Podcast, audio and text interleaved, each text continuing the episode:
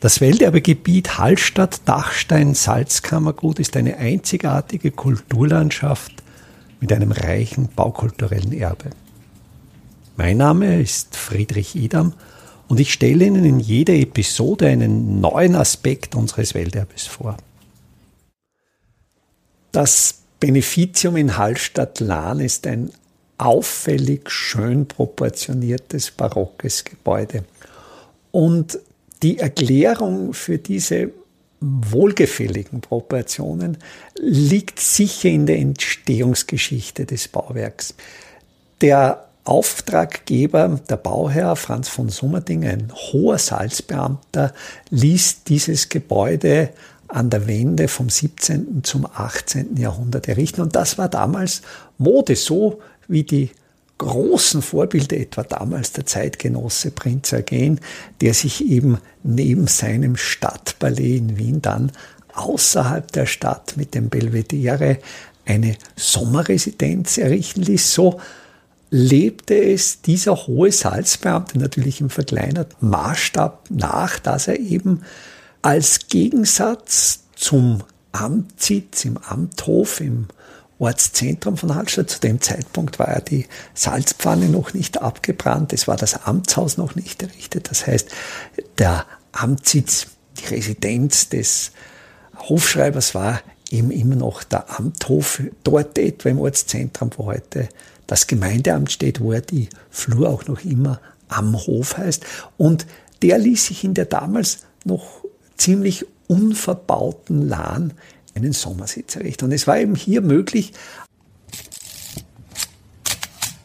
auf der grünen Wiese frei zu planen. Und wir wissen durch Planquellen eigentlich sehr gut Bescheid, wie die Situation damals ausgesehen hat. Es liegt im Landesarchiv in Linz die sogenannte Tagrevierkarte von Hans Rietzinger aus 1713, also ein fast zeitgenössischer Plan, wo diese Beneficiumsanlage natürlich schon eingetragen ist. Und da merkt man, einerseits wird sie natürlich determiniert durch zwei Bachläufe, das ist einmal der Hubner Angerbach, dann der Waldbach, also von diesen beiden Bachläufen wird ein gewisser Respektabstand gehalten, weil die damals eben noch nicht reguliert waren und quasi auf der Insel zwischen diesen beiden Wasserläufen wird jetzt diese Anlage errichtet und da gibt's auch sehr schöne Planbefunde ein bisschen später, wenn man dann in die französische Urmappe schaut, also das ist dann etwa 120 Jahre später,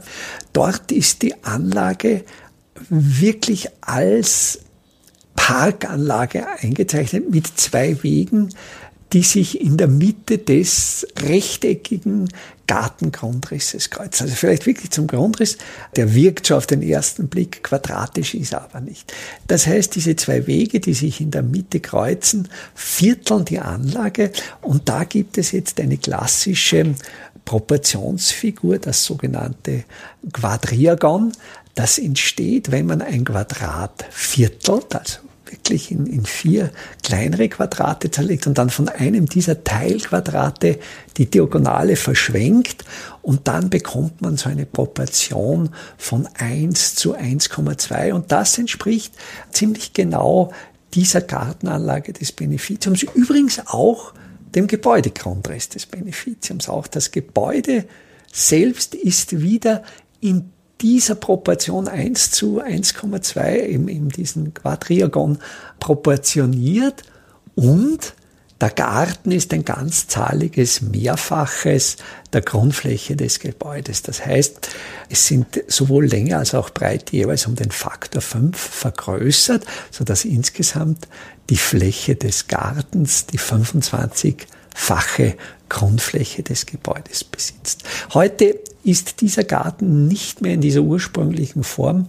denn durch den Neubau der Hallstätter Seelandesstraße wurde die Südostecke des Gartens gekappt. Also da führt heute die Straße über die Südostecke und vor der Ostfassade oder äh, ist ja nicht, nicht ganz, das muss man jetzt auch dazu sagen, das Gebäude steht mit seiner längeren Diagonale fast genau in der Nord-Süd-Richtung. Und auch das ist wieder so ein Planungstrick, den man sehr oft bei historischen Gebäuden findet. In Hallstatt zum Beispiel beim Rudolfsturm, wo die Diagonalen des quadratischen Grundrisses exakt in den Himmelsrichtungen stehen.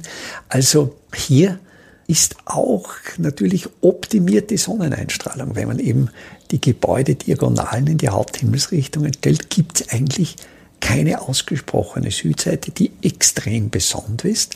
Und es gibt keine ausgesprochene Nordseite, die natürlich kaum Sonne abbekommt, sondern es sind auf allen Fassaden relativ ausgeglichene Lichtverhältnisse. Wie gesagt, südlich der Schauseite des Beneficiums schwenkt dann die neu gebaute Mauer Richtung Westen ab. Das heißt, dieser Rechteckscharakter des Grundrisses ist nicht mehr vorhanden.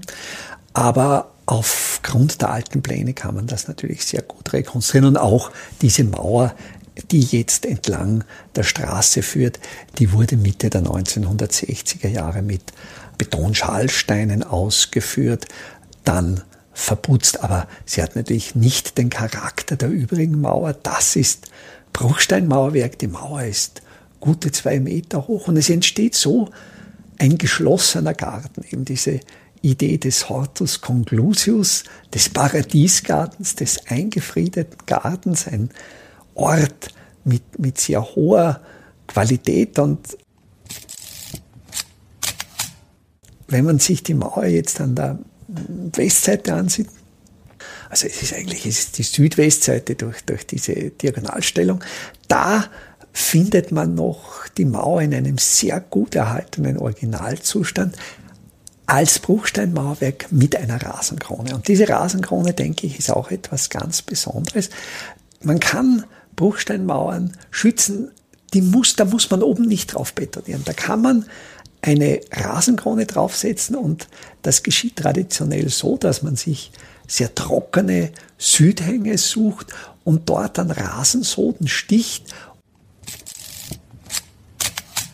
und diese Rasensoden dann auf die Mauerkrone auflegt. Und weil diese Gräser, diese Rasensorten von den Südhängen sehr auf Trockenheit konditioniert sind, gedeihen die auch auf dem doch sehr kargen Biotop einer Mauerkrone. Und jetzt regulieren diese Rasensoden den, den Feuchtigkeitsgehalt an, an der Krone der Mauer, saugen das Wasser auf, binden das Wasser, wenn es regnet und verhindern so, dass das Wasser in die Mauer eindringt und die Mauer durch Frost zerstört wird. Und sie sind, so denke ich, sehr, sehr schön. Also das ist es wirklich wert zu besichtigen.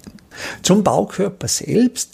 Das Beneficium ist ein zweigeschossiges Gebäude.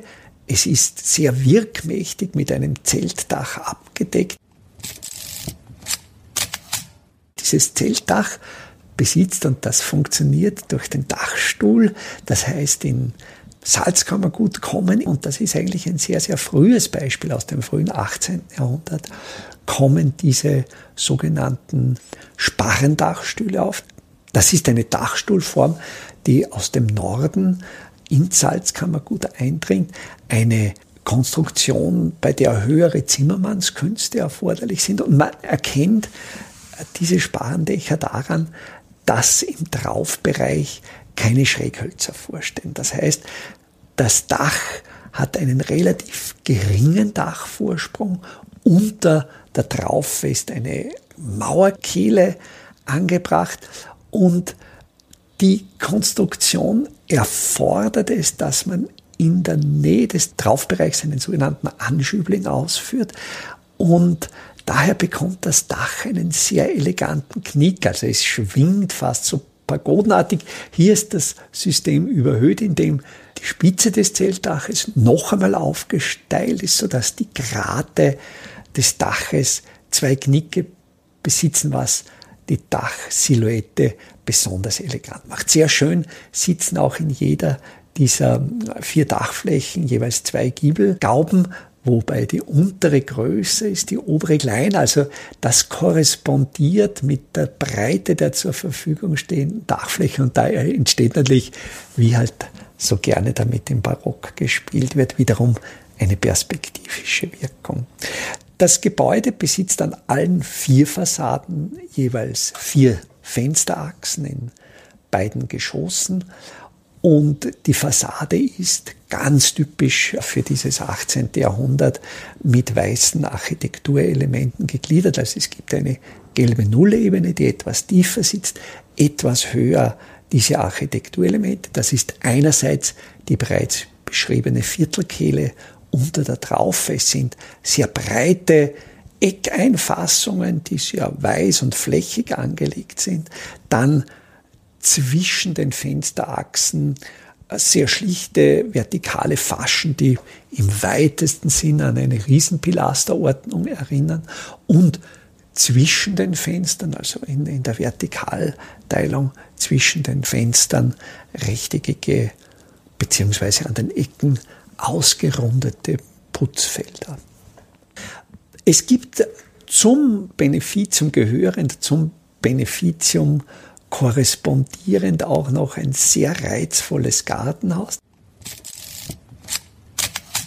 Dieses Gartenhaus sitzt an der Nordecke dieses ganzen Komplexes, ist längsrechteckig konzipiert vom Grundriss her, besitzt gartenseitig eine hölzerne Außenstiege, wo man eben ins obere Geschoss dieses Gartenhauses gelangt. Und auch das Dach ist genau wieder so ein eleganter Sparendachstuhl, der auch wieder mit den Anschüblingen diesen, diesen eleganten Schwung bekommt und weil es natürlich dieser ganz längsrechteckige Grundriss ist, geht sich hier natürlich ein Zeltdach nicht aus. Da ist dann analog ein Walmdach. Beide Dächer des Hauptgebäudes und des Gartenhauses sind mit Lärchenschindeln gedeckt. Also dieses Beneficium befindet sich ja seit 1713 im Besitz der Kirche. Franz von Sommerding hat das etwa 15 Jahre als Sommersitz genutzt und dann hat er die ganze Liegenschaft gespendet als, als Benefiziat, als Wohltat. Er hat das gestiftet aus den Erträgen, wurde über Jahrhunderte ein Kaplan bezahlt, der dann zum Teil im Salinenspital seinen Dienst versah. Durch das kirchliche Eigentum an dem Objekt wurde natürlich über Jahrhunderte gepflegt und es befindet sich heute wirklich noch in einem hervorragenden Zustand. Es wird auch immer noch als Wohnhaus genutzt und es ist ja so, solange ein Denkmal genutzt wird, bleibt es auch erhalten und ich bin da eigentlich sehr optimistisch, dass das auch noch in den nächsten Jahrzehnten, wenn nicht sogar Jahrhunderten der Fall sein wird. Welterbe Hallstatt erscheint alle 14 Tage neu.